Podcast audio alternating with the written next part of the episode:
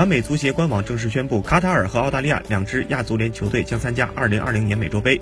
明年美洲杯是第四十七届美洲杯，将由阿根廷和哥伦比亚联合主办。揭幕战在2020年6月12日在阿根廷进行，而决赛将在哥伦比亚进行。这也是美洲杯首次由两个国家共同举办。明年美洲杯依然有十二支球队参加，其中卡塔尔和澳大利亚这两个来自亚足联的球队受邀参赛。